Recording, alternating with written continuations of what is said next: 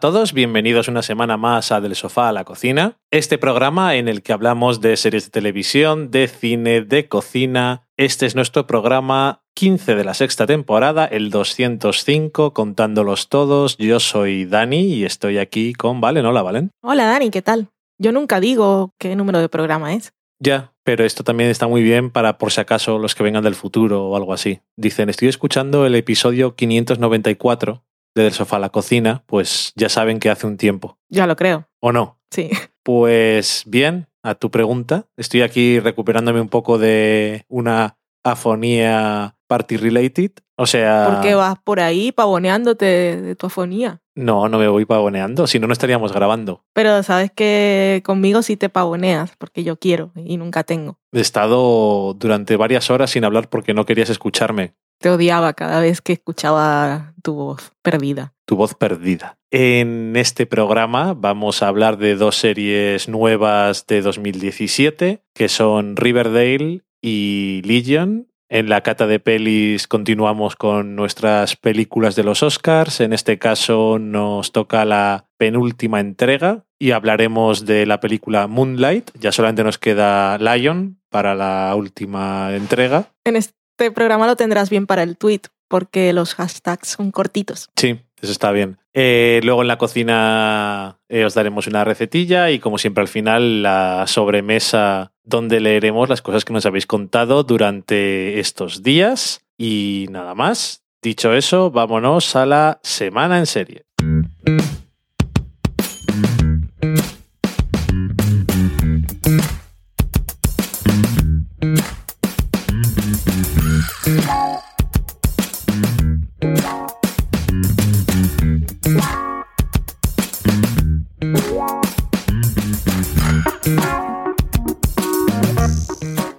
Y comenzamos la semana en serie, una semana en serie muy comiquera, porque ambas series están ligeramente basadas en cómics. Empezamos, decía, con Riverdale.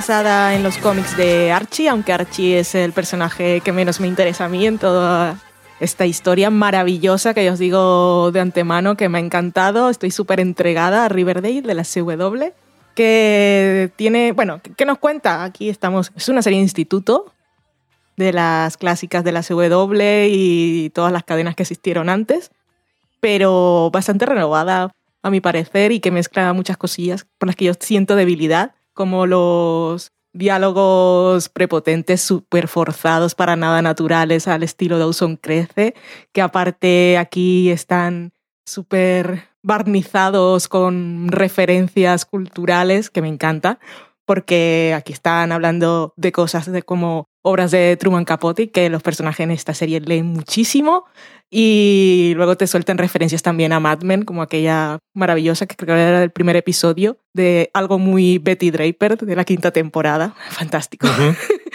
sí, me encantó también esa de me desperté en Desayuno con Diamantes y ahora estoy en Cold Blood. Es, es, es, es fantástico. Es fantástico, me gusta. Y luego tiene toques así a lo Verónica Mars y, como decías tú, de Gossip Girls, pues son algunos bueno, casi no, no, tienen problemas de dinero particularmente. Los personajes que hemos conocido son bastante pijos y que yo no vi Gossip Girl, por cierto. Y luego tiene aquello que nos iban diciendo los críticos desde hace tiempo, que era un poco Twin Peaks. Ellos definían como Twin Peaks eh, se cruza con Gossip Girl, precisamente. ¿No es casi más un poco Pretty Little Liars o algo así? Pretty Con- Little Liars es más Big Little Lies, que veremos en la HBO, que seguramente hablaremos, creo que se estrena el fin de semana este, Ok, que es, es un poco Pretty Little Liars y Mujeres Desesperadas. ok. Y aquello es HBO, o sea que... Pero aquí, pues, pues eso. Sí, Twin Peaks tiene un montón. Tiene el café del estilo 50, tiene lo de quién mató a Jason Blossom, que es parte de la trama. Tiene el cartelito de Riverdale, los títulos de crédito también son muy Twin Peaks. Y tiene a una actriz que salió en Twin Peaks, que era Shelley. Así que ahí tiene todo. ¿Y en Mad Men? Y en Mad Men sí. Y luego tenemos al señor Luke Perry, que aquí está interpretando por fin un papel acorde a su edad, que hace padre, de padre de un adolescente, y que como cuando salía en 90-210, Sensación de Vivir, que llamaron aquí, eh, ya era viejo, pues yo lo veo igual que antes. Hombre, se le nota un poquito más trabajado ya. Pero aquí se ve como ti- tiene la edad que tienes que tener. En la otra decía, Hombre, pero, sí. pero ¿dónde vas? Si tú ¿Cuántos eres el padre de... Eres el padre de quien tendrías que ser. ¿Cuántos años tenían que tener en...? Estaba en el instituto. O sea, era de 16, Sí, hombre, 17 sí, años. sí, sí, sí. Pues ese tendría ya 30 años, por lo menos, ¿no? 30, 35, no lo sé. Ese y la otra, la de gafas, también eran los mayores. Pero bueno, no hemos venido a hablar de Luke Perry en particular. Y en Archie, por lo que yo sabía, él alguna vez había visto la serie de los dibujitos, pues teníamos a Archie, a Betty Verónica y al señor que en la versión que yo veía en América Latina, el de la corona, se llamaba Torombolo. Jughead. Sí, que siempre iba con la corona y estaba comiendo hamburguesas y luego, pues como a Archie le gusta la música, tenían la, la banda musical, la banda, me encanta. Y aquí pues tenemos, vuelven los personajes después del verano, eh, tenemos una chica nueva que es Verónica, Betty, que, Betty y Archie que son vecinos, que son un poco Joey y Dawson de la primera temporada, que Betty sería Joey y está así un poco coladita por Archie, Archie no le hace caso, ya veremos en las futuras temporadas, seguro aparecerá un Pacey también, así que lo estoy esperando con muchas ganas. Luego tenemos al señor Torombolo, ¿cómo dices que se llama en la realidad? Jughead. O sea, no tiene nombre. Mm, no, siempre ha tenido ese nombre. No sé exactamente si ese es el nombre o es que le llaman así y ya está. Que hablando de actores que tienen un pasado, que teníamos a Luke Perry y a la señora que salía en Twin Peaks, que por cierto se llama Machen Amick. Eh, tenemos al, que, al actor que interpreta a Jackhead, era Saki Cody. Bueno, sería alguno de los dos. Ah, sí. Sí, Joder. estuve mirando en su IMDb y yo, uy, no sé cuál de los dos era, no sé si era Sako Cody, porque como eran iguales. El protagonista, el que, vamos, el que hace de Archie, es neozelandés y el único crédito que tiene así un poco era, creo que es de una telenovela, en soap opera neozelandesa y no sé si es esa misma que hemos visto un chiste antes en un programa que se llama At Midnight. Sí, Creo que era de esa, pero bueno, que es neozelandés. Ya no hay americanos trabajando. Y claro, dice Trump, no puede ser. Tiene que impedir la entrada de todos estos actores ingleses, australianos. Les han quitado el trabajo a, sí. a todos ellos. Pobrecitos sufren. Pues aquí tenemos a nuestros protagonistas que vuelven al instituto después del verano y después de una tragedia que ha pasado el 4 de julio. Y es que un chico del instituto pelirrojo ha, bueno, estaba desaparecido y luego se descubre que ha sido asesinado. Y ahí tenemos un misterio para la temporada, no sabemos si será el único, porque así, ah, siguiendo el estilo Twin Peaks, pues es una serie en la que vemos que hay muchas cosas oscuras y muchos personajes con secretos. Tenemos a una profesora de música que es súper creepy, que estoy esperando que revelen cuál es su verdadera identidad, porque es lo más raro que he visto en la vida. Que luego tiene una relación muy perturbadora con el señor Archie. Yo creo que la serie tiene claro lo que está ocurriendo allí, así que eso está bien. Y luego una cosa que me ha gustado es que Betty y Verónica, que yo no sé si en los cómics pues tenían así la rivalidad típica de las rubias y las morenas, Bueno, de que a, los, a las dos es Les como... Sí, pero son amigas. Y bueno, eso es lo que me ha gustado en la serie, que hemos visto ya los tres episodios. No la vimos cuando se estrenó, pero nos pusimos el primero el otro día y vimos los tres del tirón. Y me gusta porque intentan ser amigas y son amigas. Y Verónica, que se supone que es la morena que viene de Nueva York y que podría ser la más repelente y tal, es la que lucha más por la amistad y eso me parece guay. Así que pues yo recomiendo mucho Riverdale si os van estas cosas. Luego no me vengáis a decir que, oh, es W. Pues claro que es W porque ya os he dicho que es de ahí, pero a mí me encanta y soy muy fan. Sí, que al final eh, en la CW, eh, viendo lo que hay últimamente, no hay tantas series de este tipo. Es más eh, el estilo de serie que había antes y ahora se han pasado a otro tipo de series. Así en general, bueno, de fantasía, ciencia ficción es lo que están consiguiendo más atención, especialmente con cosas de cómics. Y bueno, eso también es de cómics, pero muy diferente. Y de todas formas, eso que es. Parece como de la CW de hace cinco años, pero tiene. Bueno, alguno, alguno más quizás, pero bueno, en cualquier caso, que tiene un, una pátina de estamos donde estamos de, en el tiempo y sabemos cosas de la vida, porque tiene alguna trama por ahí de cosas que. de de acoso sexual y cosas de estas que además eh, en general está bastante bien resuelta. Lo iba a decir, he dicho en general porque tiene una cosa un poco perturbadora, pero creo que también es parte de la trama, entonces no, no queda mal. ¿Qué es lo de la escena de la piscina? Sí, pero vamos, e, Eso es muy Twin Peaks también. Es como cuando nos dejaban caer que Laura Palmer tenía un pasado muy oscuro. Mm. Y ahí veíamos a Betty, bueno, que luego es otra historia que tiene súper intrigada, y lo de su hermana, y que está medicada o supuestamente, y su madre es muy rara. y ella obviamente no se está tomando la medicación y no sé por dónde va a salir todo aquello. Te juro que, a no ser que a no ser porque todo apunta a lo contrario, te juro que en un momento llegué a pensar que no existía su hermana. Sí, pero, luego nos dan pistas que no. Pero sí, es que tiene un, momento ahí en la piscina que nos deja todo, que hasta la Verónica la mira como, ¿qué, está pasando? Sí, sí. Em, el que se ha encargado de adaptar la serie es Roberto Aguirre Sacasa, que sobre todo escribía, o por lo menos hace unos años, obras de teatro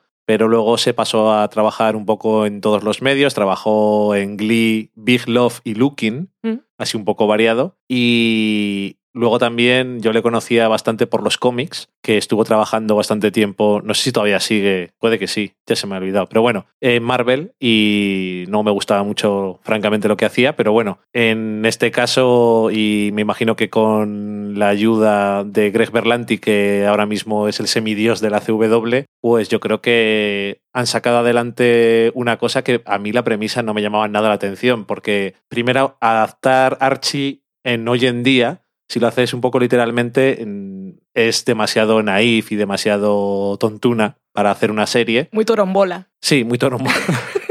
Pero aparte, em, cuando dijeron eso, esto es como Gossip Girl mezclado con Twin Peaks, digo, ¿de dónde vais?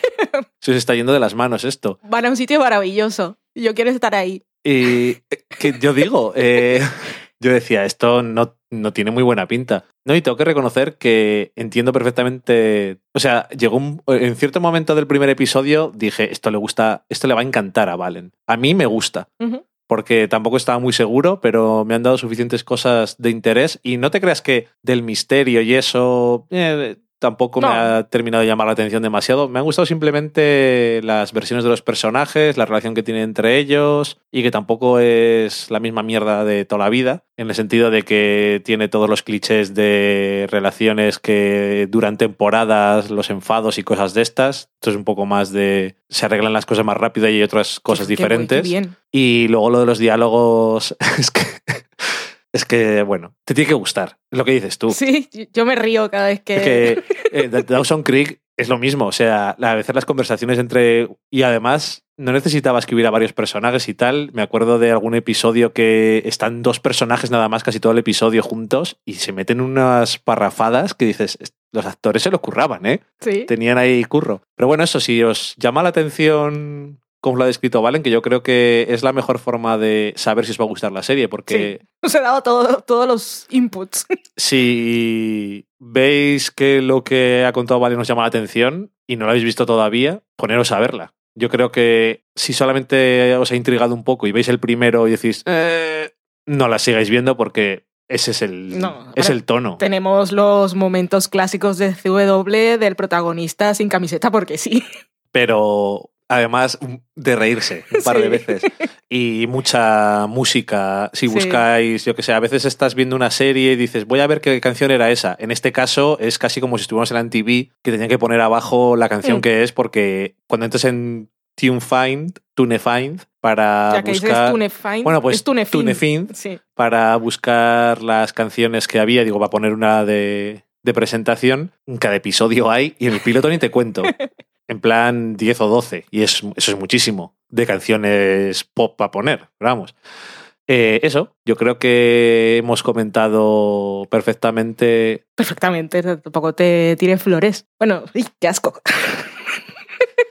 Creo que hemos dejado perfectamente claro cuáles son las cosas que te pueden decir si esta serie te va a gustar. Y yo, en ese sentido, estoy muy contento. La verdad es que me ha parecido una cosa muy entretenida y no esperaba nada de ella y me ha gustado. Yo quería decir también que me animé a ver el primer episodio porque escuché a Pilar en su podcast Ecos a 10.000 kilómetros hablando de la serie y que le había gustado. Y ella se reía mucho, decía que está un poco perturbada porque Archie era pelirrojo y tenía las cejas negras. Y era un poco el efecto Ivonne Strahovski, Strahovski contigo. Y hablaba mucho de eso. Luego, leyendo por ahí, es una de esas series creo que ha tenido en mí el efecto Rain, que es que la venden como mamarracha y luego a mí me encanta por un montón de cosas. Así que... Ahora que se va Reina, Sí, además, que ha vuelto, Valen. Ha vuelto Rain con su cuarta y última temporada y un primer episodio maravilloso con Go Mary y Catherine haciendo de las suyas también. Fantástico. con todos los elementos necesarios, sí, ¿no? sí, sí, sí, sí. Estupendo. Pues vamos a comentar esa otra adaptación de personajes de cómics. En este caso es una... eh, Bueno, la propiedad original era muy diferente y la serie también. Es. Legion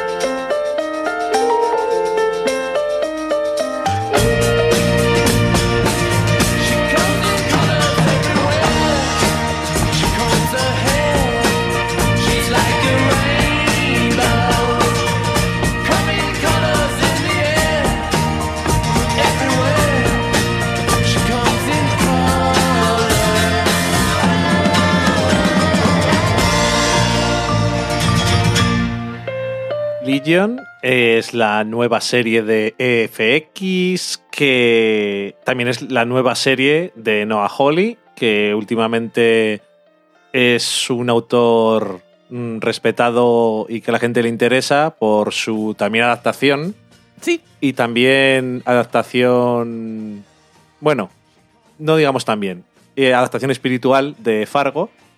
En este caso lo que hace es adaptar un... Creo que es la primera... Esto es la primera serie de personajes de X-Men, de Marvel, en imagen real, que ha habido en la historia. Y eso me parece un poco raro ahora que lo estoy diciendo. No sé si es cierto o no del todo, pero si no lo sabes tú, no recuerdo ahora no te mismo... puedo ayudar. No recuerdo ahora mismo que haya habido ninguna otra en imagen real y me parece un poco estúpido que no lo hayan hecho, pero bueno, hicieron las películas a partir del 2000, allá cada cual.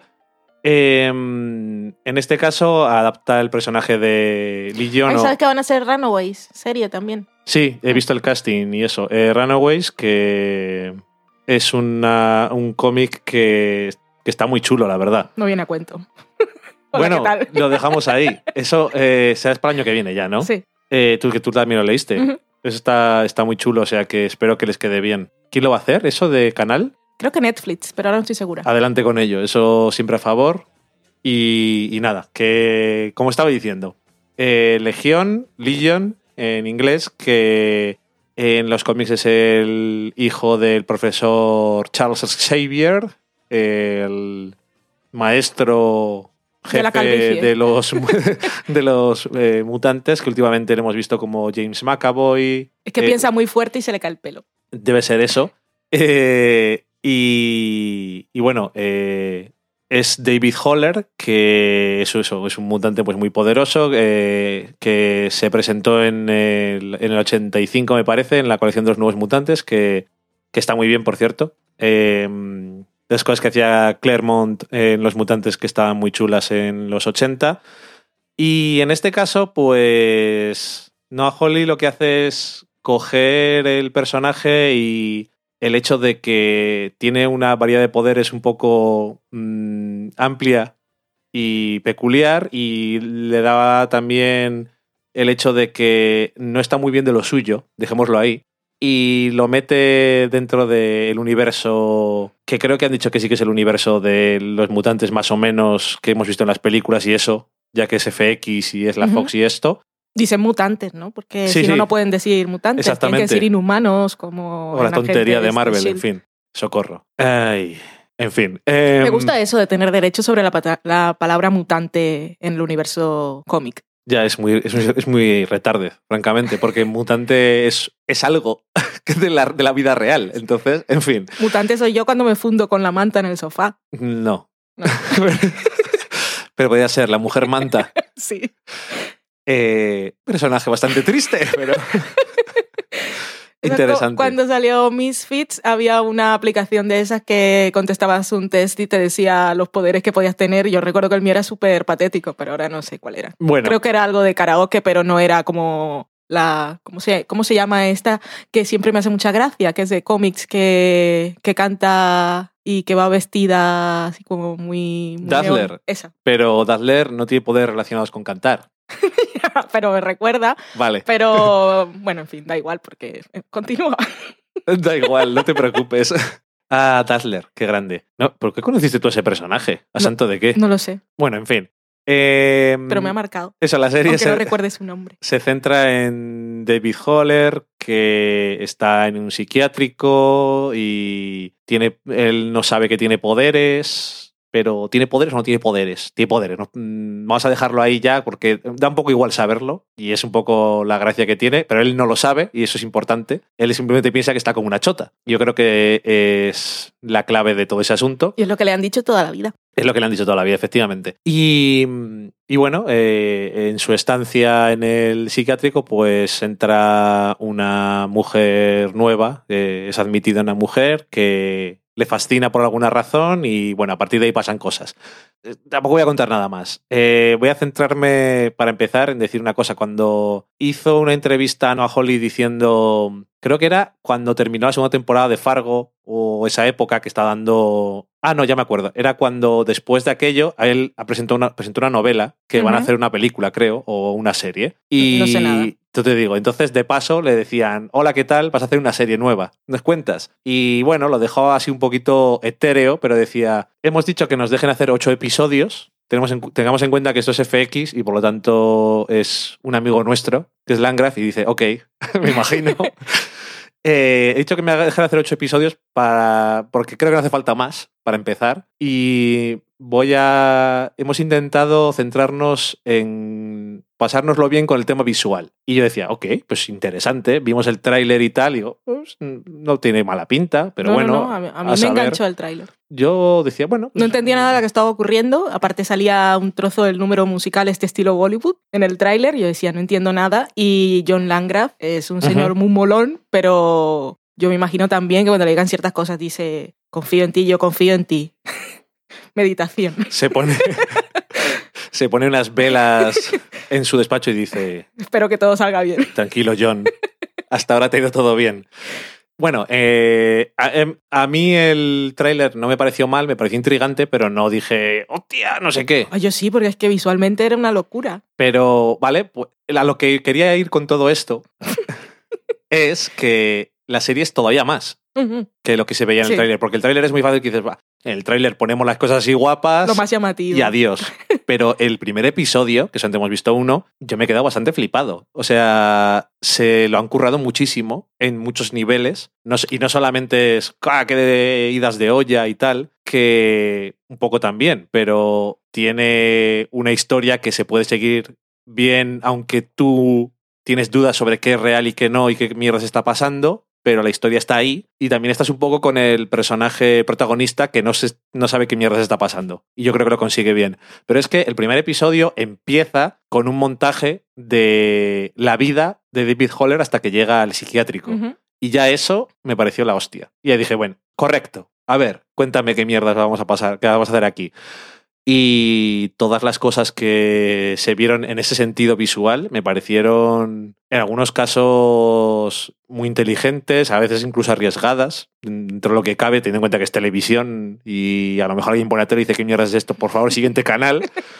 Y me pareció eso muy interesante y muy llamativo. Y además me pareció que el, el estudio de la psique del personaje protagonista es de lo que va, por lo menos por ahora. Y aunque hay una trama y hay cosas, pero todo se trata de intentar o de que él intente comprender qué es lo que le ha pasado, qué es lo que era real y qué no, y también qué es lo que puede hacer y qué es lo que no puede hacer. Y en ese sentido me pareció muy efectivo el primer episodio y yo creo que este episodio, eh, si la gente, si es como, si fue como un piloto, que no lo sé porque al final a veces las cosas hay que hacerlas así con pilotos y tal, pero bueno, también está en FX y Noah Hawley ya les ha dado un cierto éxito con Fargo y llama la atención. Dijo, venga, hazte 8, que tampoco me estás pidiendo 25, pero quiero decir que si tú ves este primer episodio y dices, pero haz más, que no, que no es que no estás haciendo más ya, toma el dinero, vete a hacer más. A mí me pareció muy buen primer episodio y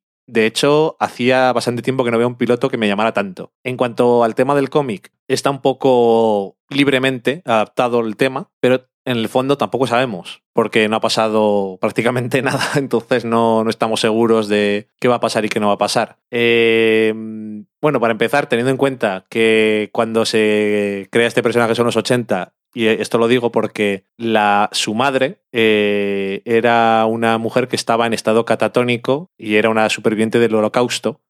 Y ahí es donde la conocen, en un hospital psiquiátrico, eh, Charles Xavier y también su querido amigo Magneto, cuando eran amigos, quiero decir. Y estaban. Ok.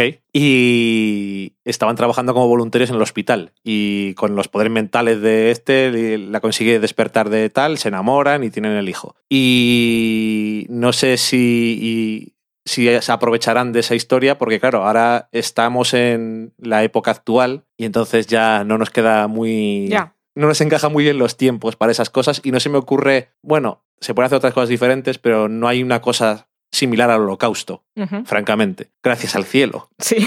Pero bueno, algunos te podrían argumentar que no, pero bueno, eh, más o menos de ese tipo, pues no lo hay igual. Y, y no sé si lo aprovecharán o no. El personaje es eso, que está basado libremente. Y él mismo, do- eh, Noah Hawley decía que vi esto y me interesa. Y tampoco os penséis que esto va a ser eh, algo que toda la gente que ha salido de los cómics va a decir, oh, sí, es esto Ya. voy a hacer mi interpretación de la idea del personaje y aprovecharme de el tipo de personaje que es para contar un tipo de historia. Y en ese sentido me parece estupendo, yo tampoco soy de esa gente que cuando hacen una adaptación dice, esto no es igual, porque eso es, es una tontería decirlo, porque en los cómics ni siquiera es igual a veces de un año a otro, entonces eh, eso, en fin, que a mí me ha gustado mucho. Me llamó mucho la atención visualmente, eh, me pareció que tenía toques de humor, que no era una cosa súper seria todo el rato, pero también tenía cosas serias, pero sobre todo tenía también un poco parte ligera de una forma muy interesante. Y no sé, estoy muy interesado en ver más.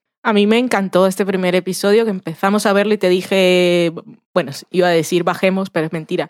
Baja las persianas y súbele el audio, porque visualmente era un portento. O sea, un espectáculo constante y no solo de qué cosa más guays podemos ha- hacer en esta época con postproducción, sino que había una narrativa detrás. Y fabuloso todo. Luego tenemos esta parte de que por las características del personaje y la historia, tenemos ese narrador que es no fiable y tanto nosotros como él, ya que es su punto de vista, no sabemos qué es real y qué no. Pero creo que lo de enfocarlo, bueno, eh, lo de introducir al personaje en un psiquiátrico y hablar de una enfermedad mental, en ese caso la esquizofrenia, creo que aunque ya sabemos que es un mutante y es una historia de fantasía, que es cómics, hacerlo así, yo creo que también hay una intención detrás, porque de todas formas esto de los mutantes eh, siempre es como una metáfora y siempre está hablando del ser diferente. Y esto que te hace diferente, pues, si, si lo tomas como parte de tu, de tu identidad y, y aprendes a conocerte y a controlarte, puedes usarlo a tu favor o más que usarlo a tu favor, puedes dejar que sea una limitación. Sí, sí, bueno, inicialmente el tema de los mutantes es una metáfora sobre la adolescencia y luego también temas de racismo y xenofobia, dependiendo de la época y del tipo de historia que quieras contar. Y supongo que sí, en este caso te puede valer también para eso. Sí, el de que los demás no te entienden porque no conocen.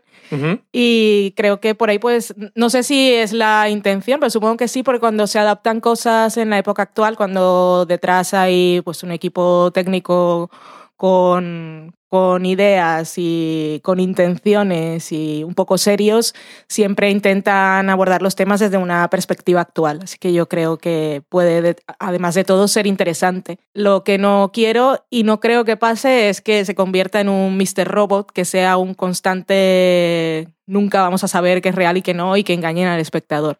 En este caso no creo que vaya por ahí, por lo que nos ha mostrado el primer episodio, es que simplemente estamos confundidos, pero sabemos que estamos confundidos. Sí, sí, sí. No es como la primera temporada de Mr. Robot. Así que a mí me ha gustado muchísimo. No sé yo cómo van a manejar todo el tema del despliegue técnico en el resto de los episodios, supongo que habrá sido más bomba en el primero porque era constante. Pero también creo que una vez se encuentran el estilo se va a mantener de alguna forma. Sí, no sé, de- estoy contenta, me ha gustado. Pero que de hecho, por ejemplo, hay una escena que a mí me gustó mucho conceptualmente, que realmente no requería de ningún tipo de efecto, que es un cierto momento en el que el personaje protagonista está recordando una cosa y dentro Ah, de sí. sus recuerdos entra una persona en su mente a hablar con él y eso. Eso me gustó mucho como idea y Sí, realmente no necesitas nada. más. Y luego los momentos de humor me gustó mucho el de caminar agarrados del pañuelo. Y Sí, llegar- era, muy- era una cosa tierna en Sí. el fondo. Sí, pero cuando acaba la escena tiene que ir cada uno a, algún la- a un lado, y no sé, me hizo gracia. Eh, Tiene encanto, además. No lo he dicho, pero. ah, no, lo que no he dicho yo, sí, el señor, que estuve todo el episodio, me suena el protagonista y esta mañana me dio por buscar quién era y es el primo Matthew de Downton Abbey, que señor actor que me ha hecho olvidar quién era, fabuloso, me cae muy bien. Y una vez más, El acento británico desaparecido y van a robar los trabajos. fuera, hombre, fuera.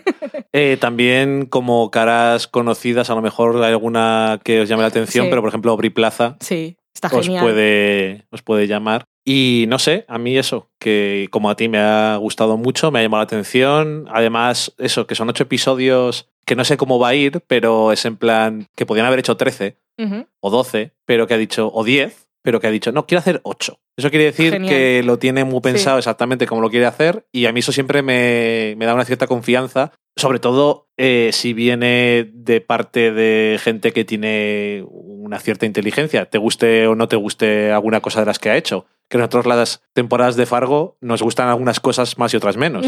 Y como el tema visual siempre fue una de las cosas que nos llamaba la atención, Sí. supongo que en este caso va a ser una cosa que siempre va a estar ahí y además hay ciertas limitaciones que se te van. Ya.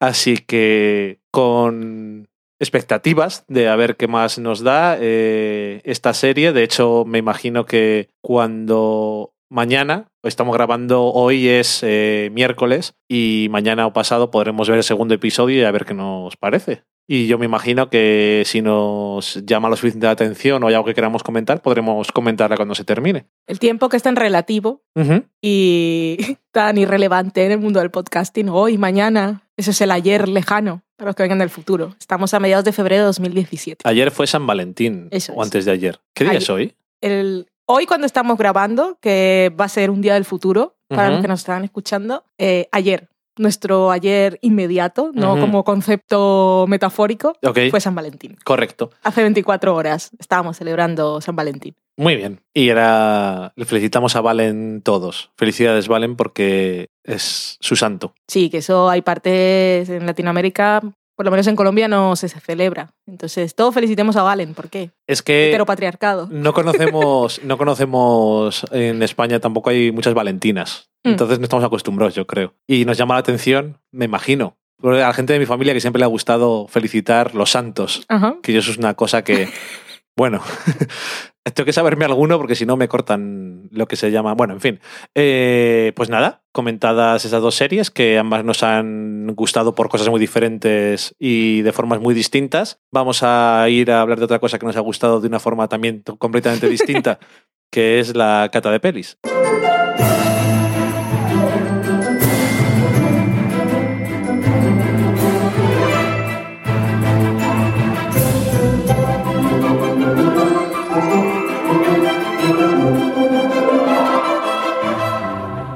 Y en la cata de pelis, como os decía al principio, nos toca la penúltima entrega de películas nominadas al Oscar a Mejor Película. De 2017. De 2017, o sea, películas de 2016. Y en este caso, una vez más, hemos podido ir a una sala de cine a ver la película, una cosa que ya os contamos hace unos programas que hemos descubierto que existe aquí en Burgos hace poco. Las salas de cine. Las salas de cine, versión original.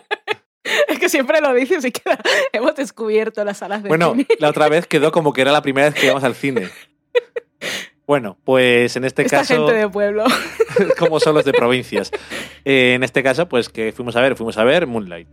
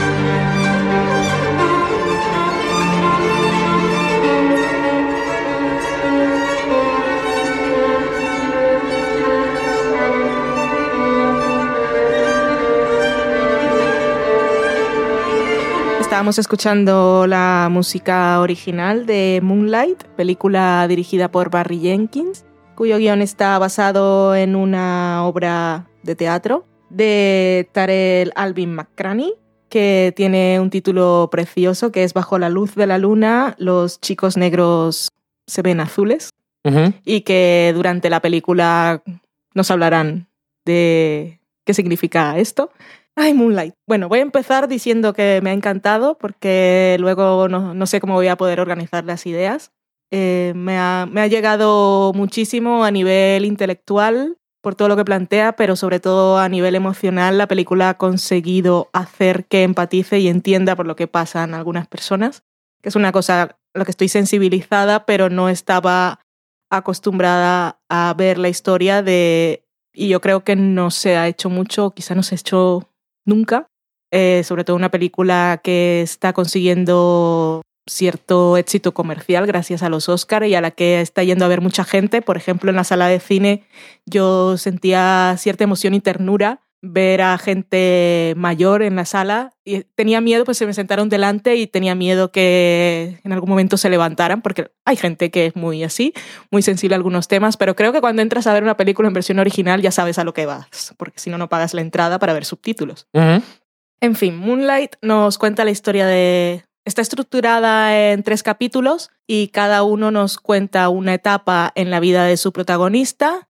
Lo conocemos a los 9, 10 años, luego lo vemos en la adolescencia y luego entre los 20 y 30. Y cada una de esas etapas eh, nos muestra los momentos que lo han marcado, de alguna forma como si siendo adulto eh, son todos esos recuerdos que son los más importantes y lo han definido. Eh, Chiron es el protagonista, está interpretado en la película por tres actores diferentes. Vendría a ser un poco el Boyhood.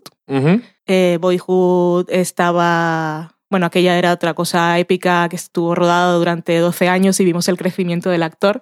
En este caso está interpretado eh, en cada uno de los capítulos por un actor diferente, acorde a su edad. Y como anécdota, eh, habíamos visto en alguna entrevista, creo que era la del Hollywood Reporter, o lo habías leído tú y me lo habías contado, ya no me acuerdo, que cuando estaban rodando, Barry Jenkins no dejaba que eh, ninguno de los actores viera la actuación previa de el otro actor que había encarnado al personaje. Así que lo que me demuestra la película es que este señor, al que admiro por muchas cosas, sobre todo por eh, la sensibilidad estética que tiene y el estilo narrativo, eh, es un gran director de actores. Porque si ellos no habían visto la grabación de los otros actores para pillar tics y algún, no sé, algunas cosas que lo caracterizaran físicamente. No me refiero a la cara ni nada, sino movimientos, eh, el tempo con el que se mueven.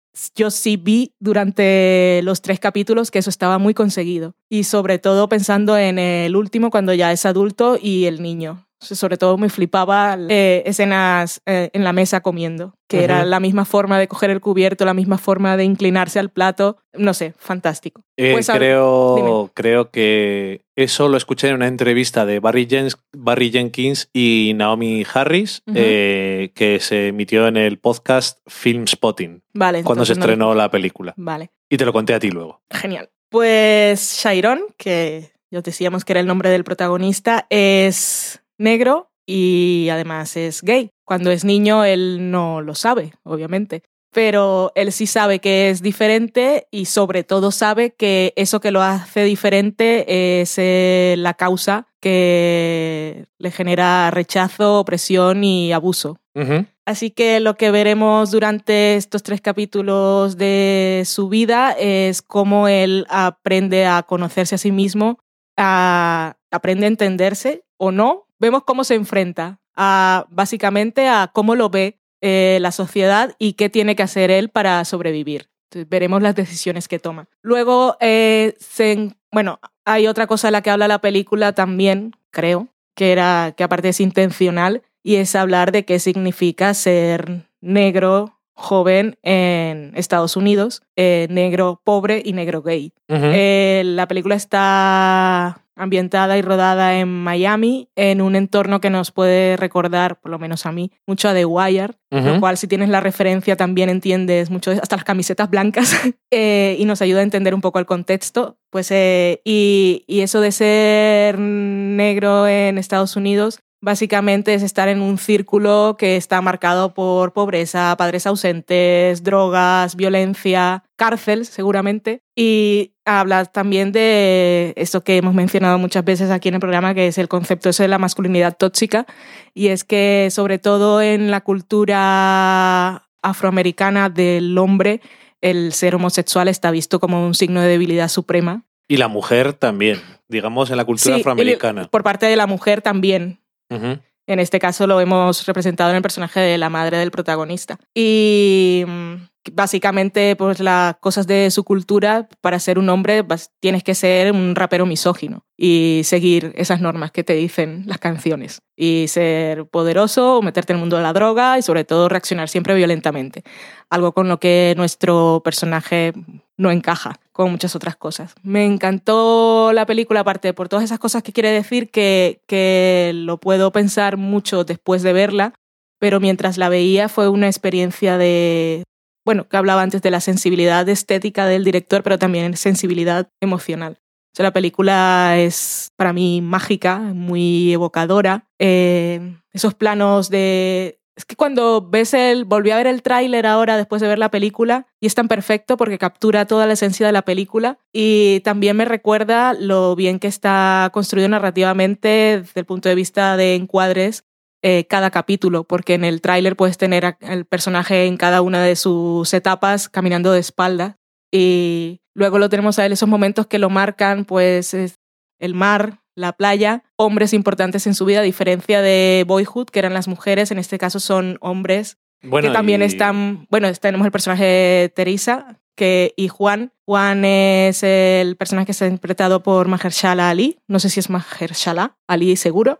que es el que está nominado como mejor actor por la película, secundario en este caso, que él es un traficante de drogas, Teresa es su mujer y podría ser un estereotipo, pero es todo lo contrario al estereotipo que tenemos de la casa de un traficante de drogas, porque es un refugio seguro. Teresa está interpretada por Janelle Monet, que vimos en Hidden Figures, que está fantástica aquí, y esa casa se convierte en el refugio seguro de, de que aparte también ahí nos, nos muestran la primera vez y que lo vemos luego en el tercer capítulo, tercer acto, como lo queramos ver, el poder curativo de un plato de comida que te han preparado y que te ha preparado alguien que te quiere y que se está demostrando que se preocupa por ti. Que tengo que decir que no me parece el mejor, no me parece el momento más lógico para emocionarme, pero en el tercer acto hay un personaje que está en la cocina preparando un plato y a mí se me salieron las lágrimas. Me estoy emocionando otra vez, siempre me pasa, no lo puedo evitar.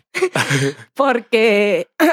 Espera que me recompongo. No sé, sentí mucho, mucho amor eh, por parte del personaje, también por parte del director y me estaba emocionando todo lo que ocurría. O sea, Es que un momento no, de silencio. no solamente lo está, está cocinando una cosa, Hmm. está rodado de una forma que ves que lo está cocinando con ganas y con amor Sí, en todo lo que hace. Pero sí, Ajá. es un momento curioso para, para emocionarte, pero bueno, yo qué sé. Sí, porque también veía a Chiron como un personaje, sobre todo, muy solitario Ujú. y falto de amor. Sí, claro. Afortunadamente encontró personas por su camino que lo, que lo apoyaron y, intentaron darle las armas para defenderse. Por ejemplo, la escena que vemos en el tráiler con Mahershala Ali cuando le está enseñando a nadar, o sea, la secuencia durante la película es una cosa súper emocional, o sea, es... Te enseño a nadar, te enseño a flotar para que sepas que pues, el, el mundo te puede ahogar, pero tienes que encontrar las armas para, Sí, para defenderte. Que al final eso es una escena casi de tienes que confiar, que Sí, puedes confiar en mí Sí, y yo no voy a dejar que te hundas. sí, Y que todo eso pasa porque eh, Chiron no tiene una familia muy estable, su padre no sabemos nada de él y su madre eh, tiene serios problemas con las drogas. Decir que creo que también es relevante que, casual o no, esto efectivamente es una adaptación de una obra anterior, pero el guion también es de Barry Jenkins, que eh, dice que ha infusionado cosas de su vida eh, propia dentro de la película porque eh, tiene cosas de su relación con su madre. De hecho, que hablábamos, que lo habíamos escuchado en una de esas mesas redondas Sí. de Hollywood Reporter, que su madre todavía no había visto la película. Y no sabía cuándo la iba a ver ni nada, pero que es una cosa que cuando la vea, no sabemos eh, cómo está hoy en día su madre, pero cuando la vea nos imaginamos que le va a afectar emocionalmente porque debe haber muchas cosas similares y en ese sentido me llama la atención que el mundo sea tan generoso, el universo sea tan generoso como para que justamente se encuentre con alguien haga esa obra y él se encuentre con ella y Sí. todo se junte para que la puedan hacer. Porque, en fin, su madre está interpretada por Naomi Harris, que es británica, Sí. una vez más, estamos aquí todos robando cosas. Y decían en esa entrevista y en otras que hemos visto que tuvieron un montón de problemas porque le tuvieron que rodar todas las escenas en las que sale ella en tres días. Porque tenía un problema con, no sé, eh, la green card, la tarjeta verde, es que suena muy raro. La visa de Sí, trabajo. el visado de trabajo. Eh, había un problema y se tenía que ir a los tres días y tuvieron que rodar todo con los actores diferentes y todo eso. Y aún así es una cosa que jamás es, bueno, una cosa que sabemos porque luego nos lo cuentan, pero es una cosa que jamás sabrías viendo la película. Que es la, es la única actriz y actor. Que se mantiene durante toda la película. Ajá, así es. Al final, eh, en el fondo, es la constante Sí. eh, en la vida de Sairon porque es su madre. Mm. Y eso siempre. Es que también en el fondo son cosas que está ahí en los tres capítulos y lo sabemos por nuestra vida que unas cosas u otras, la, tu madre es tu madre. Mm. Y eso es una cosa que no puedes cambiar nunca. Estuve escuchando en un podcast que cuando aparece en el último capítulo, que está en una escena y ya no puede encender el, Sí. el cigarrillo, o sea, no, no le va el mechero, no le va la mano, vamos. Eh, eso le ocurrió, o sea, no estaba en el guion, sino que la actriz en la interpretación no podía. O sea, estaba planteado de forma diferente. Y. Barry Jenkins dijo, "Oh, oh, oh, es- Continúen. continúen por aquí, esto me encanta. Pues. No, no sabemos cuál era realmente el final de esa escena, pero surgió durante el momento. Pues otra cosa buena que tiene Barry Jenkins como director, que no hemos dicho, el saber captar los momentos y aprovecharse de las cosas del destino. Hmm. Porque esas cosas pasan mucho a lo largo de la historia del cine, siempre pasan cosas de ese tipo, pero hay veces que acaban en las películas y, cosas, y veces que no. Y alguien que sabe es capaz de identificar un accidente. Esos momentos de magia. Como un momento Sí, de magia. sí. Y en este caso, yo eso no lo sabía y joder, pues se ve la frustración desde luego. Sí. Pero bueno, en fin. Eh, ¿Quieres contarnos más algo de la película? Cuéntanos ahora que ya te has recuperado. Sí, he tenido mi, mi momento de esos de derrumbamiento. que no puedo, me, me emociono de verdad y luego lo revivo de alguna manera cuando estoy hablando. Sí, pero Intento controlarme, pero no puedo. eso te pasa también cuando escuchas alguna canción de una película. Mm. O sea, Se me queda muy, muy marcado. las cosas que se te quedan marcadas La experiencia. se sí. te quedan ahí. Si supiera, podría ser una buena actriz, porque podría recurrir a todos esos momentos y podría llorar muy fácilmente. Sí, pero ¿qué dices? Si supiera, quiere decir Si que lo demás no. Si supiera ser, si tuviera talento de actriz. O sea, ¿qué dices? Que lo de llorar bien, pero que lo demás no. No, obviamente. Pues sí es lo mismo. Es, Es lo mismo, Sí. actores. es- Vuestro trabajo No, digo que No ya que, que se, te, se te da muy bien volver a meterte en experiencias que has tenido ya y una vez que tienes una edad has vivido un montón de experiencias. Obviamente, ser un actor también quiere decir reaccionar y estar en el momento de Sí. cosas que tú no has vivido. Mm. Pero bueno, en este caso, si fuera solamente para papeles que puedes encontrar algo en tu vida, a lo mejor te valdría. Dejemos el potencial de mi carrera como actriz y futura aspirante a los Oscar para otro momento. Sigamos con esto. Quería hablar, no sé si os hemos mencionado alguna vez, pero de todas maneras vale la pena. Escuchamos un podcast, es en inglés, eso sí, que se llama The Next Picture Show, Que es eh, lo que suelen hacer en cada episodio es hablar de una película que esté en cartelera o que sea actual de alguna manera, pero eh, comparándola con una película anterior, Ajá. que no tiene que ser del mismo director ni nada, sino temáticamente esos vínculos y conexiones que encuentran. En este caso, creo que fue de las primeras veces que me emocioné cuando escuché alguna referencia sobre Moonlight y aún no sabía ni siquiera muy bien de qué iba. Eh, fue porque el episodio se llamaba In the Mood for Love y Moonlight. Y me quedé así como muy, oh, ¿por qué? ¿Qué conexión? ¿Qué conexión más rara? Tengo que decir que no he podido escucharlo porque me lo había guardado. Una, otra cosa que tiene este podcast es que la gracia es que hayas visto las dos películas. Sí, sí, no. porque no- van a fondo y la gracia es que se vayan a los detalles y tal, por lo cual te la spoilean. Y como no había visto Moonlight, me lo había guardado y pues no he tenido tiempo de escucharlo esta semana. Y pensando luego a salir del cine, comentamos un par de cosas, no muchas, porque luego no podemos charlar así espontáneamente en el podcast, era cuál era la relación de In the Mood for Love, la película de Wong Kar Wai, con, con Moonlight, que aparte, pues luego si ves por ahí entrevistas, este señor es súper fan del director. Este señor, es, me estoy refiriendo a Barry Jenkins. Y yo digo que sobre todo el tercer capítulo es totalmente el espíritu In the Mood for Love. Tanto que el... Y, y también muy de Wong Kar Wai, porque hay una escena en la que va Chiron, que en el tercer capítulo se llama Black, que era como lo llamaban antes en el segundo. Es una cosa muy curiosa lo de los nombres. Eh, va en el coche y suena Cucurrucucu Paloma, que es una canción que igual os suene, que creo que también salía en... No, estoy casi segura. Salía en Hable con ella eh, y era una actuación en vivo, creo, de Caetano Veloso. Pero eh, el homenaje en Moonlight es directamente de Happy Together, de Wong Kar Wai, que también es una historia de dos hombres homosexuales, pero eh, bueno, es una historia muy diferente, porque es un poco de, destructiva y tal. Pero eh, en, en Happy Together van los personajes en un coche y tendría que comparar los dos momentos de la película, pero es que creo que el homenaje es muy claro e intencionado, porque me recordó mucho hasta el encuadre de, y el plano que le hacía a los coches. Pero bueno, lo de In the Mood for Love eh, en el tercer episodio es, es todo. Tenemos a dos personajes que, bueno, no, no, no voy a decir más, pero que hay mucho. La música, el momento onírico de ese capítulo, la, la relación que se establece entre los personajes, la comida, el compartir la mesa, es, es todo. Que es una película que aparte a mí me encanta y a mí el, Diría que de, las, de los tres capítulos de Moonlight, el que más me gustó fue el tercero, por todo lo que representa, pero es que es precisamente por todo lo que representa. Porque si lo que nos está contando la película, los momentos que ha elegido mostrarnos son los que han definido el personaje, yo lloro de emoción viendo el tercer capítulo. Sí, al final es los capítulos es una experiencia acumulativa. Mm. Y a mí también quizás es el que más me guste y de hecho eh, es la interpretación de el... Tenemos que hablar de Kevin.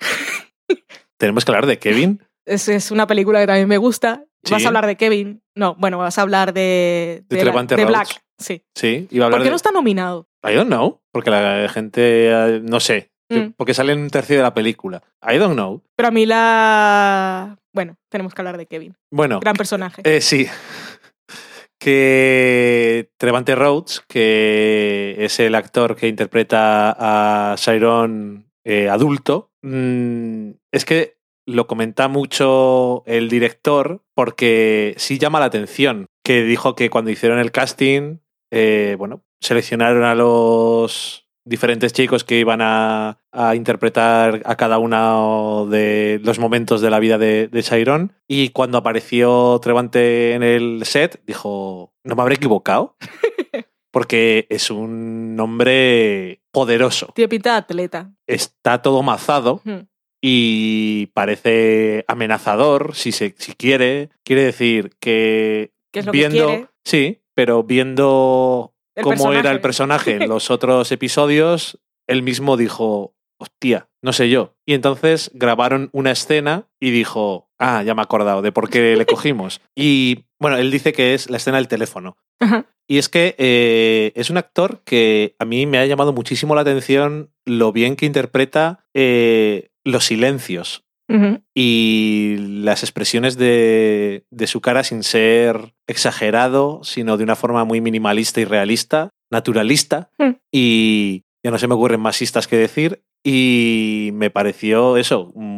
Igual que digo, "Ah, Amy Adams tenían que haberla nominado. En este caso me parece también bastante mal que no le hayan nominado a él. Ya sé que no le gusta a la gente de los Oscars nominar a, en los papeles de protagonistas mucho a niños y adolescentes y tal. Y digo, pues bueno, este por lo menos es adulto, no pasa nada. Por favor, nominad. Los demás también, los otros actores Sí. también están muy bien. Pero sobre todo es eso, que lo que decías tú antes, que es una cosa de magia que no es complicado de entender cómo tres actores físicamente diferentes pueden parecer la misma persona Mm. en tres momentos de su vida, pero siempre eres capaz de coger el hilo que te lleva a esas personas que era anteriormente. Y sobre todo, en el tercer acto, cómo casi puedes ver al niño Sí. saltándote casi a veces a- al adolescente. Es que es, es que es casi como si fuera el niño con una fachada, Sí. con las fundas esas doradas. Y Sí, sí, e- sí. es lo que tengo que parecer, Sí, sí. eh, bueno, porque que, no tengo derecho a ser. que al final también es eso, es una historia de cosas de estas que. de percepción y de qué es lo que tienes que parecer o qué es lo que la gente espera que seas, todas estas cosas que, por desgracia, llenan el mundo y siguen dándonos tantos problemas. Y bueno, a mí la película me ha gustado mucho también. Eh, destacar las actuaciones, destacar la dirección de Barry Jenkins, que pone mucho cuidado en los planos fijos, en cuándo tener la mano un poco suelta para que la cámara se mueva. La película empieza con... Las cámaras lentas también las hace con la misma magia de Wong Kar Wai. Se nota que lo ha marcado. Pero es que las cámaras lentas no siempre, no siempre funcionan. O a veces te parece como, vale, ya estás otra vez con el recurso.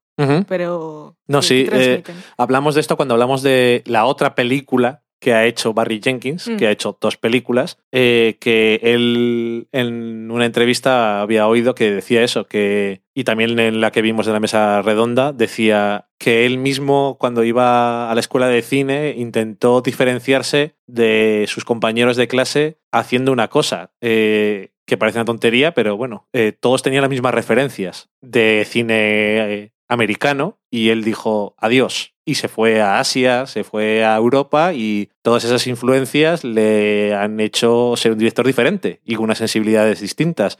Incluso vimos el otro día que está en Vimeo, si lo queréis buscar, el primer corto que hizo en la universidad y está bien también. ¿Cómo se llamaba? ¿My Josephine? My Josephine se llama. Es una cosa bastante peculiar porque es sobre la experiencia de eh, un hombre y una, mu- y una mujer árabes en Estados Unidos Sí. que trabajan en una lavandería. Y bueno, es un corto, pero es también eso, es muy poético y, También muy de identidad Sí. y de sentirte fuera de lugar. y no sé, que parece que tiene sus cosas que le gustan muy claras y también que es un director guionista y le gusta hacer, aunque en este caso esté adaptando material, yo creo que es que no, no sé si va a encontrar alguna vez un material para adaptar que, les- que le venga mejor y no sé, se nota en la peli, se nota que es una película de autor y en el mejor sentido. Y mm, eso, me pareció una película muy, muy interesante, muy emocional. Creo que no es la película de todas las que hemos visto que más me ha hecho emocionarme, pero porque el caso de Arrival fue muy raro y ahí está todavía y no la voy a bajar de su pedestal. Porque no sé si lo entenderé alguna vez. Yo creo que un día la voy a volver a ver en casa, a ver qué pasa. Pero porque no me importa, ya esa experiencia la tengo ahí, como dices tú. Y no sé, eh, mm, no creo que gane el Oscar a Mejor Película, porque Lo va a ganar La La Land. probablemente lo gane La La Land, pero no creo que lo gane no por eso, sino porque no es 12 años de esclavitud, ni es una película que todo el mundo pueda decir, sí, estamos a favor de esto, por desgracia. Y es una película más pequeña, igual que Manchester by the Sea tampoco va a ganar, Mm. pero por lo menos me alegro de que, igual que los Globos de Oro, tenga el reconocimiento que se merece, solo, aunque solo sea por la nominación, porque, no sé, es uno, ahora obviamente cuando diga, voy a hacer otra película, diré, ¿dónde? Sí. ¿Dónde hay que firmar? O sea, eh, estoy muy interesado en lo que haga en el futuro y esta película, que es una de las películas que he visto yo que me ha parecido que es más de hablar de el todo y ser más personal al mismo tiempo, porque no solamente como historia y porque tenga lo de que Barry Jenkins y su madre y demás, sino que tal y como está rodada y las cosas que enseña la película son cosas muy personales. Tiene algunos momentos que son eso, personales. Y no sé, Y también Es- al revés, de ser muy Sí. personal y a la vez hablar de todo. sí, sí. Y que, no sé, eso, a contar a través de una historia muy concreta y desde un punto de vista muy personal, hablar tan de todo. Y que, por curiosidad, antes estaba mirando la, en Rotten Tomatoes, por ejemplo, las críticas que tenía esta película. Tiene un 90 y mucho de positivo, o sea, a todo el mundo, a prácticamente todos los críticos le han gustado, pero he empezado a bajar a ver si encontraba una que no que dijera por qué no le gustaba la película. Y cuando lo he encontrado era alguien que decía que hablaba de cosas que ya hemos visto en todos los lados y yo a lo mejor me falta mucho cine, pero no me ha parecido ni que la historia en concreto, aunque tenga elementos que conozcamos, porque sí, Mm. ni la perspectiva, ni cómo está contada, eh, sean algo que haya visto antes, a pesar de todas esas referencias que Mm. comentas tú. Así que si no la habéis ido a ver, eh, la película se ha estrenado un poco tarde en España para que la pudiéramos ver en 2016 y decir esto es lo mejor de 2016, pero bueno, ya tenemos en 2017, no pasa Ajá. nada, más vale tarde que nunca y os animo a echarle un vistazo. La semana que viene comentaremos Lion, que es la última que nos queda de las nominadas, y aprovecharemos para hacer balance general. Estoy diciendo esto para ver si se me queda, si se me queda en la cabeza o para que me lo recuerdes tú porque lo has montado. Que quiero ver las películas de las que hemos hecho la cata de pelis Oscar en los años en los, en los que hemos hecho esto.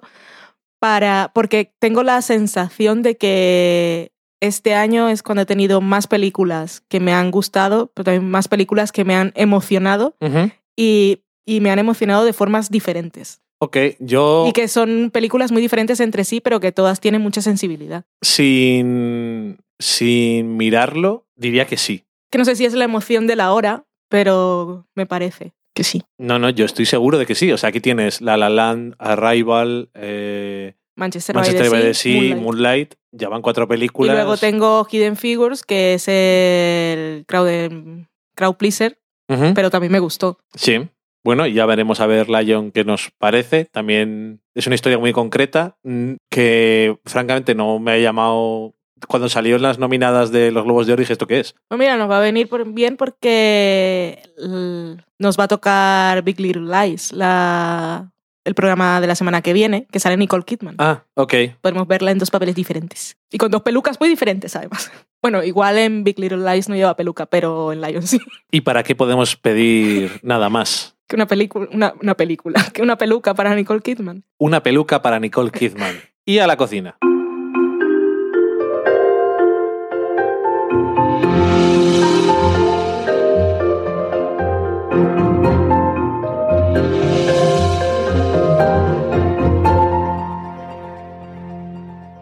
Ya estamos en la cocina. Aquí, fuera de micrófonos, hemos estado alargando un poquito la discusión sobre Moonlight, pero con spoilers.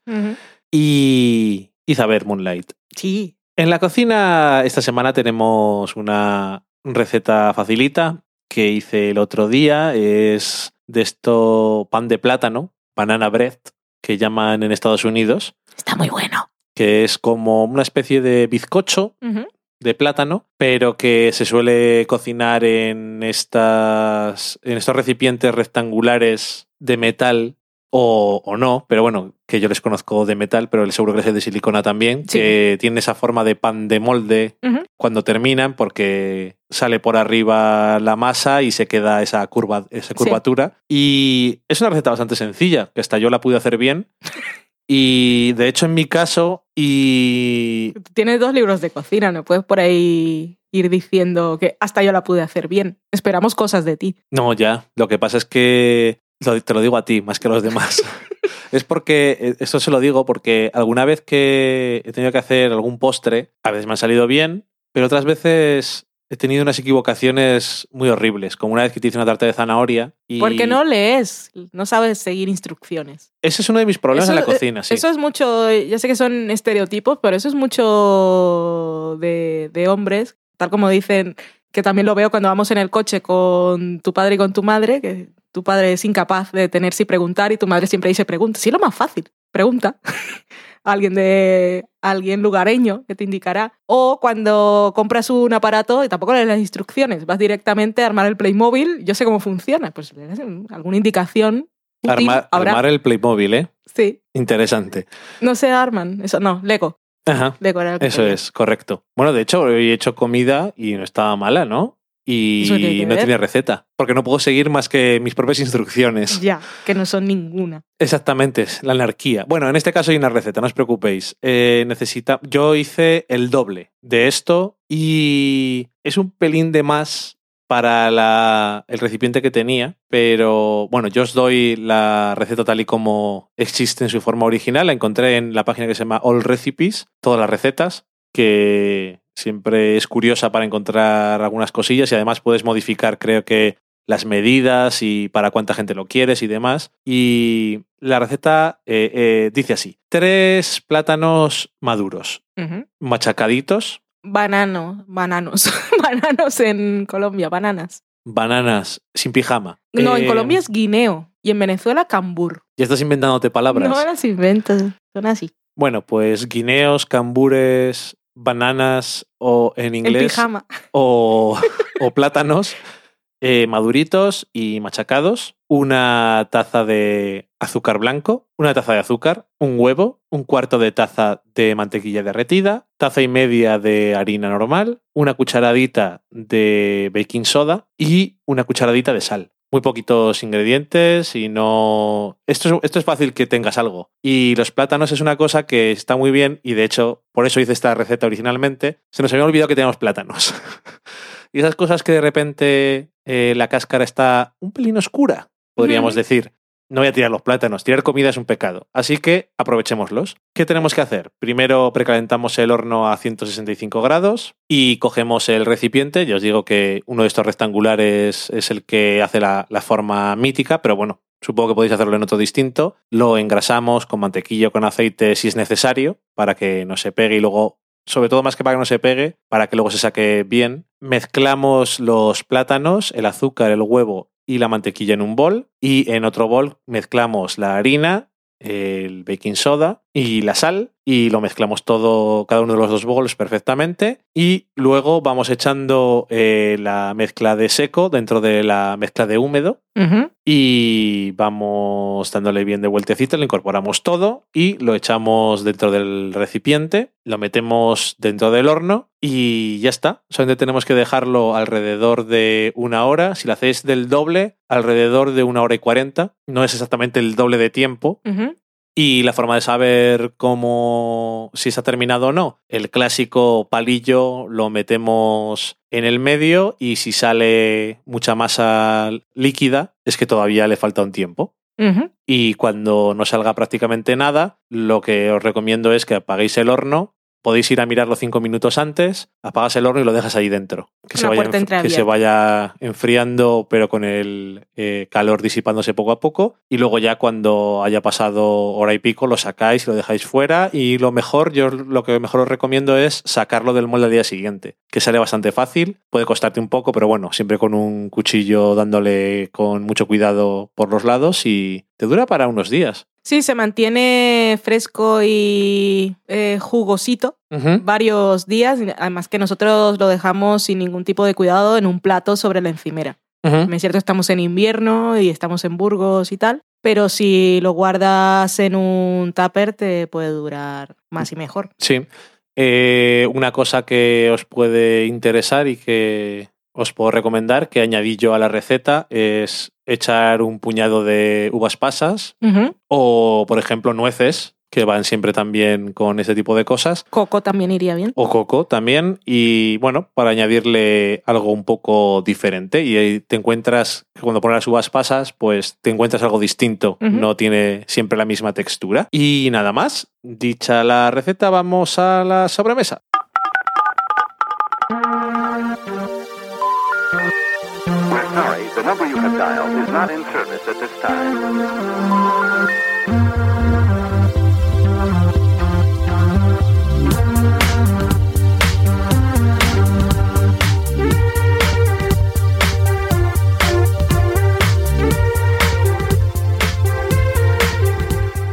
Ya estamos en la sobremesa donde esta semana Valen nos va a contar qué es lo que nos habéis dicho durante estos días. Adelante, Valen, empieza con Twitter. En Twitter empezamos con Maitechu Mari Margolis, que escribe unos artículos muy chulos en No Submarines y nos dice que no tiene nada que añadir a nuestro comentario de Sweet Vicious y pone el hashtag renovad Sweet Vicious, por favor. ¿No es así?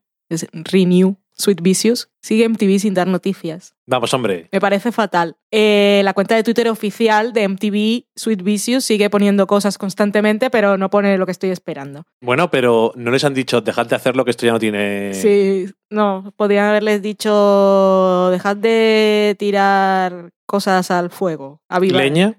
I don't know. Dejad de, dejad de echar leña al fuego. Ah, sí, eso es. Me sonaba raro. A ver, yo creo que el día, si un día dejara de tuitear esa cuenta o desapareciera, entonces te- ya dirías adiós. Adiós. Bueno, por ahora continúan. Nos dice que se puso al día con Unreal, que sigue con Please Like Me. De Unreal nos pone el GIF de mejor, uno de los mejores momentos de la temporada, que es el momento de Rachel y Queen chocar un poco los puños con sus tatuajes nuevos, que es del Ujú. principio principio. Que tú dijiste, la, me quedé así la otra vez porque fuiste muy categórico, categórico y dijiste que no nos había gustado mucho la segunda temporada. Hubo cosas que no me gustaron, pero hubo otras que me gustaron mucho. Tuvo sus deslices, no sabía muy bien que por dónde tirar con algunos temas, pero en general es que no, no puede no gustarme porque amo mucho estos dos personajes. Que por cierto es noticia realmente eh, durante esta semana que estamos grabando que el programa Bachelorette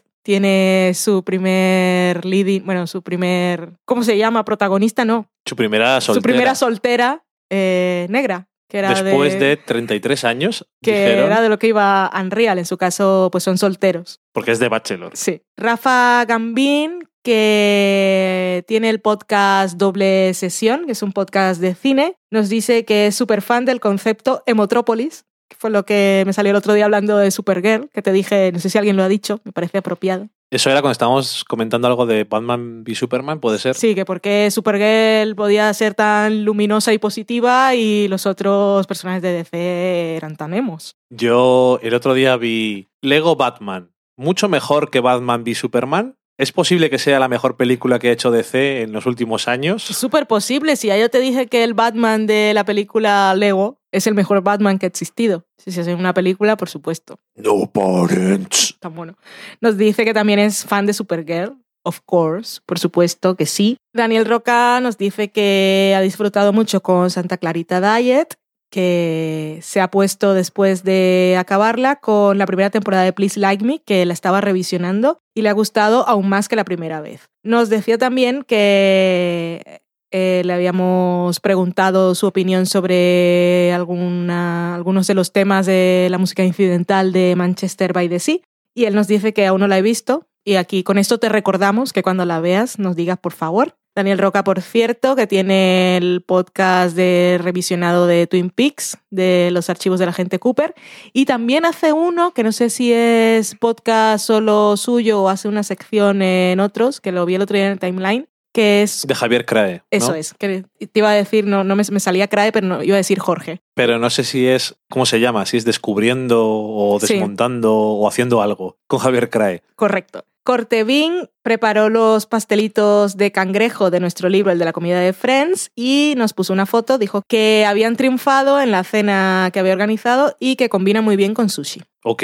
Daniel Roca, para apoyar y validar su opinión sobre Santa Clarita Diet, que nosotros pues habíamos sido fríos o tibios, que aún no me he decidido cuál es la temperatura correcta para decir que algo te ha importado nada, nos decía que los de O Televisión también estaban a favor, como él, y que les parecía muy bien eh, la interpretación de Timothy Olyphant. Yo le iba a poner enhorabuena a los premiados, pero al final creo que le puse pues, algo un poco más neutral. Bueno, es que a lo mejor la interpretación crece en los siguientes episodios. Sí, ya sabemos que hay que ver más episodios para, para valorar una serie, pero también te tiene que interesar seguir viéndola. Y como no estamos sí, obligados eh, realmente a continuar ¿Realmente? Y no dijimos la serie no funciona, sino hemos visto el primero y, y no, y ya está. Lo único que hacemos es obligarnos a veces a alguna cosa, como por ejemplo ver todas las películas que están nominadas a los Oscar, por mantener la tradición, Sí. pero realmente no estamos obligados a nada. A nada. Elena Polare, le agradecemos porque le respondía a Seriefilo 90, quien preguntaba por podcast sobre series y ella recomendaba o televisión a nosotros y a Yo Disparé a JR diciendo que somos muy recomendables y además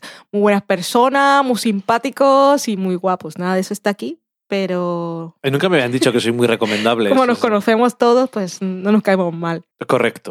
Muchas gracias.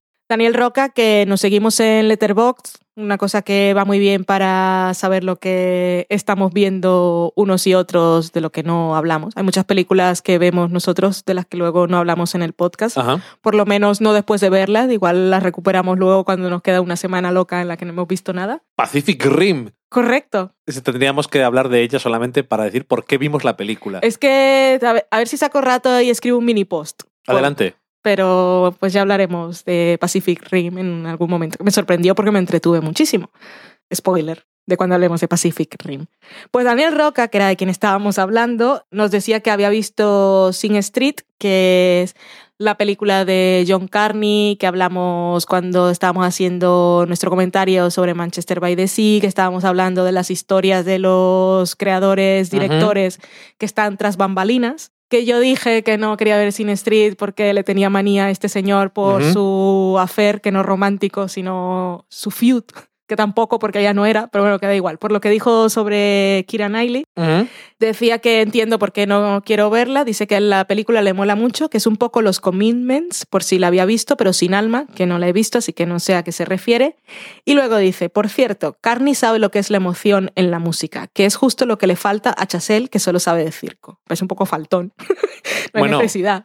Pero bueno, como él sabe de música, le damos cierto criterio de autoridad, que no moral, para meterse con el señor Chazelle, Y luego sigue hablando de Chazelle y metiéndose con él. que le parece una pena que Chazelle quede como un enamorado de la música de verdad, porque el free jazz no es eso, con mayúsculas, como si fuera Donald Trump. A mí no me Le faltó la, Sad, la admiración al final. wrong.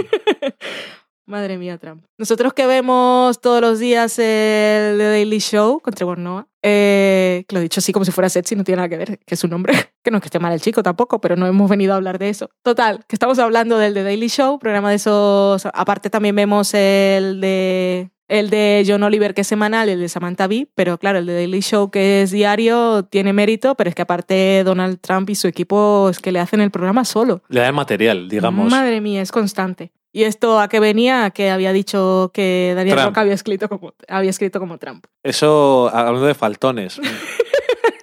Se contagia, ¿ves? Eso está mal. Martín Lema, que es Le Mans con dos M's, nos decía ayer, entre comillas, por culpa del Sofá Podcast, que somos nosotros los que estamos hablando, arranqué con Survivor, que acá en Argentina tuvo dos temporadas y se llamó Expedición Robinson. ¿Por qué no? Why not? ¿Por qué no cambiar los nombres? Es como que estaba viendo, hablando de Letterboxd, y ya contaré por qué estaba viendo Mildred Pierce, la película del 45, y en España se llamó, bueno, en es- el título en español, no sé si España o Latinoamérica, pero se llamó Alma en Suplicio. Bravo. Y luego hay otro nombre que es una madre desesperada o algo así. Bueno, da igual. El tercer miope se puso con Santa Clarita Diet, que no sabe si seguirá, pero que le, le hizo pensar en una peli de culto que se llama ¿Y si nos comemos a Raúl? Que supongo que va de canibalismo, es una película que no conocía, es del 82. Nos decía que no sabía si la habíamos visto, la respuesta es no, que no es ni una joya perdida ni nada, pero que también juega con el, con el canibalismo, aunque menos gorely. Y hablando de canibalismo, un domingo por la mañana, qué cosa más agradable, esto no lo digo eh, yo, lo pone él, nos pregunta si habíamos visto el tráiler de Ro, que es una película que sé que estuvo en Sitges, que también va de canibalismo, y que por la temática es algo que no vería, pero por lo que he escuchado hablar sobre ella parece interesante.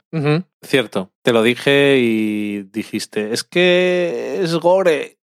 No me interesa, pero sí. Eh, ya veremos, un día de esos, que no haya comido mucho. Vale. O sea que mientras comes no, ¿no? No, por favor, Santa Clarita Diet no, nada de canibalismo, nada gore. Lemans nos decía que recordaba que habíamos recomendado la temporada 8 y la 14 de Survivor, y él había empezado por la 8 pensando que iba a ser la 14, Un lío. Además, Sí. no habíamos recomendado ninguna de las ninguna dos. de las dos, que por cierto, la 8 aún no la hemos visto, la 14 está muy bien. La 8 sí que la hemos visto ya. ¿Sí?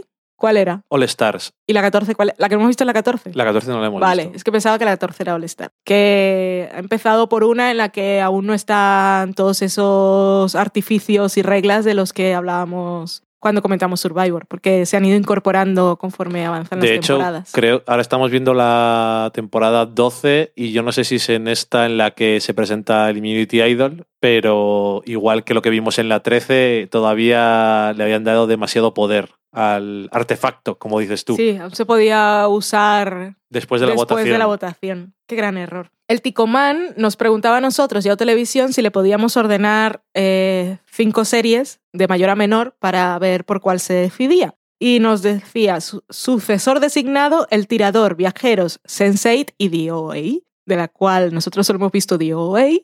Sé que Sense8 a la gente le gusta mucho, en realidad nosotros no hemos visto nada aún. Digo aún porque igual algún día me pongo, pero sucesor designado sé cuál es, no la he visto, no la voy a ver. Viajeros, es un, supongo que es una que se llama Travelers, que tampoco tengo muchas referencias, pero el tirador no tengo ni idea. Sí, esa también eh, sé cuál es, está en Netflix, España, No me suena. y es una de esas que están poniendo como eh, Designated Survivor todas las semanas, según la van emitiendo ¿Pero es en Netflix España. de Network americana o...? Eh, creo que no es de Network es que no me suena el nombre. Eh, me parece que o no es americana o es de cable por ahí, es que no me acuerdo, pero sé cuál es. Así que me imagino que lo que tiene es eh, unas cuantas sugerencias de Netflix y dice, yo no sé qué mierdas ver de eso. Ah, claro, todas eran de Netflix. No se me había ocurrido de dónde sacaba toda esa combinación aleatoria. Sursone nos decía que iba a ver Midnight Diner, Tokyo Stories, Recomendación nuestra, que Sursone es un señor al que le interesan mucho las cosas de cocina. Tiene un blog y siempre en su Twitter está compartiendo cosas. No nos ha dicho qué le ha parecido,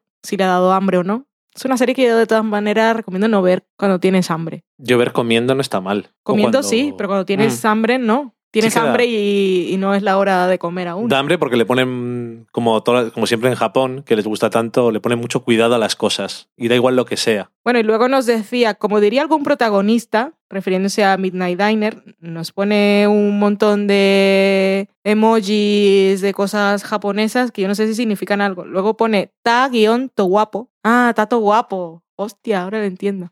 Yo pensaba que era... Oye, no te gires de espaldas, estamos- no hace falta que huyas. No puedo huir. Soy una persona espontánea. Ahora he entendido lo de Tato Guapo. Yo, claro, me confundió con tantos emojis. Pensaba que me estaba haciendo un mensaje en clave de cosas japonesas que no terminaba de pillar. ¡Tato guapo! Claro, hasta que, hasta que no lo he leído en voz alta, no he entendido lo que estaba diciendo. Corremos el, est- el estúpido velo del que se habla en estos casos. Tenemos a Seriadicta, que nos dice, desde que sugeristeis ese punto donde cortar fences, me la imagino así y me parece mejor película. Tiene muchas lecturas. Vaya por Dios. Mira qué cosas. bien. Pigona, de Cosa de Mil Kilómetros, nos dice, por alusión, no me han pitado los oídos escuchando vuestro último episodio. No. Y pone un GIF de Andrew Garfield, donde se le ve el cuello muy alto, porque... El muy cuello largo. El cuello muy largo, porque lleva una chaqueta, una americana de esas que tienen el cuello levantado y le llega a un tercio, casi un cuarto de cuello. Vaya jirafín, madre mía. Jorge Virué, Virueles, mm, estaba estrenando el libro del de la cocina de Friends, intentando hacer las galletas de la abuela de Phoebe, y decía que se mascaba la tragedia. El, el problema no era nada, decía que no habían cogido volumen, que se le habían pegado un poco y tal, pero de sabor estaban buenas. En realidad estas galletas no tienen que subir, se expanden un poco por el calor, pero son unas galletas blandas y planitas, así que estarían buenas igualmente. Sí, pero que si le gusta que sean un poco más gordas, no tiene más que poner un poco más de masa y ya está. Más de masa, pero lo que hace también es que van a quedar, se van a expandir igual Ujú. Igual, también el tiempo de cocción tampoco tendrá que ser un poco más. Es un poco complicado. Sí, eso hay que hacer, Pero hay que tú piensas que en Estados Unidos la masa cruda también es una cosa. Sí, Así que no habría problema. en- Eso sí, come- hay que comerla el primer día. como si fuera como pasta de huevo. dientes. Y para resarcirse, prepararon el pollo a la, a la parmesana para cenar, que ahí seguro no fallaban, y después nos dijo que no habían fallado, que estaba muy buena, que era contundente, pero estaba rica. Ya lo creo que es contundente. Digna de Yowie. YP7 decía, por fin es mío, y nos ponía una foto con su libro y el hashtag. No sabemos si nos escucha, pero ha usado el hashtag del libro, así que si por casualidad está por aquí, saludos. Y con eso acabamos.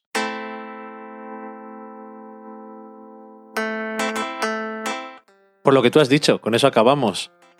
Y nada más, que la semana que viene hablaremos en la cata de pelis de Lion. Lo demás, a saber de qué hablaremos y de qué no hablaremos. Big Little Lies. Big Little Lies, que dices tú. el libro. Y ha Aún no sé quién es el muerto. Ok. Am, ha vuelto Girls también. No sé Correcto. si hablaremos al principio o al final.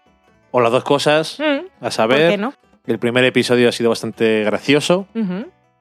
Y, mm, y nada más.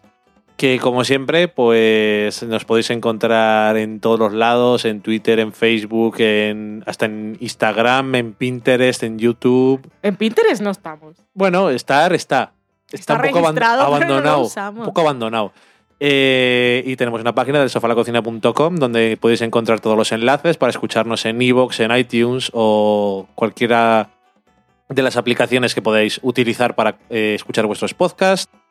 Y nada, eh, luego cuando se acabe la música, pues pondré una canción solamente porque estuve durante dos días pensando dónde mierdas la había escuchado cuando estabas tú escuchando la... Yo sigo sin saber qué canción es, porque me lo preguntaste en el momento y dije, no me suena de nada, me ha salido en la lista. Estaba en una lista de Spotify y yo digo, ¿esta canción de cuándo, de qué es, de qué es, de qué es? Y luego me he dado cuenta de que era una canción que escuchamos en Saturday Night Live, que fue una de las actuaciones en directo, que normalmente no las escuchamos porque vamos a ver cosas en concreto que la gente dice que han estado bien, porque Saturday Night Live en los últimos años es un peñazo de ver, porque la mayoría de los sketches son larguísimos. Pero la era Trump le ha sentado bien. La de Trump le ha sentado bien porque ha adquirido Decimos una... no- la era Trump como si lleváramos años o ¿Verdad? décadas. ¿Verdad?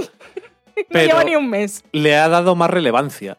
Supongo, que es una Hmm. cosa que yo creo que haya perdido un poco, pero bueno. En fin, Tengo unas ganas de comer pizza. pues entonces es lo lo que que tengo en mi cabeza ahora es el gif de Liz Lemon Es uno en Continúa. el que va muy peinada Sí. y está, llama por teléfono y está como yo y dice, ¿puedo hablar con pizza? Sí, señor. Muy bien. May I speak to pizza? Y pensaba que ibas a decir en el que intenta comerse una pizza entera. Es ese mismo. ¿Es en el mismo sitio? Mm. Ok. Vale, pues nada. o Peggy, Pizza House. Dicho eso, creo que ya sé lo que vamos a cenar. Y a vosotros, adiós. Adiós.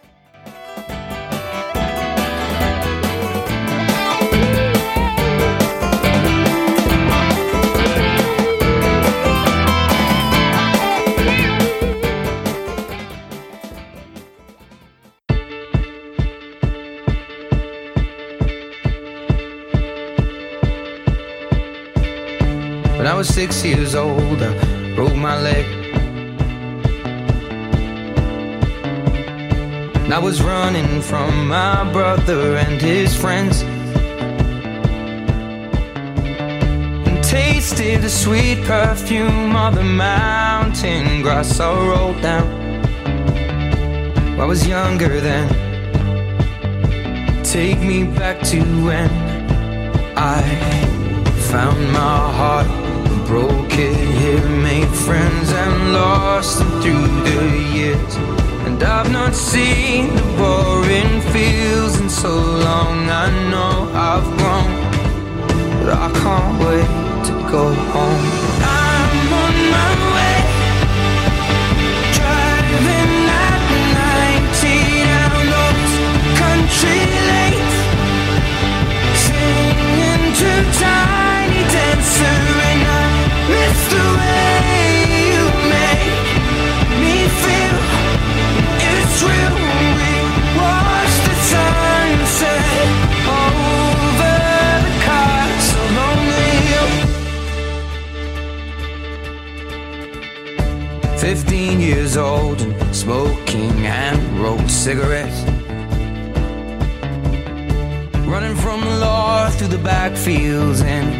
getting drunk with my friends. Had my first kiss on a Friday night. I don't reckon that I did it right, but I was younger then. Take me back to when we found weekend jobs and when we got paid. We'd buy cheap spirits and drink them straight. Me and my friends have not thrown up in so long. Oh, how we've grown. But I can't wait to go home. I'm on my way. Driving at 90 down those country lanes.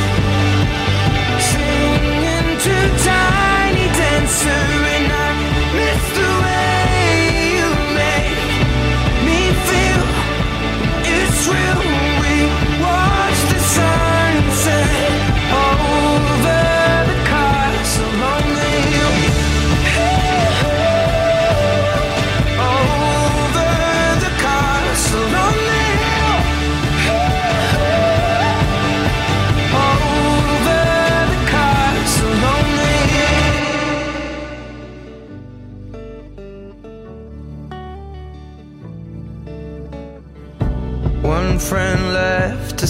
clothes. One works down by the coast. One had two kids but lives alone. One's brother overdosed. One's already on his second wife. One's just barely getting by. But these people raised me, and I can't wait to go home. Still remember these old country lanes when we did not know the answers, and I miss the way you make me feel. It's real. We watch the sunset over oh,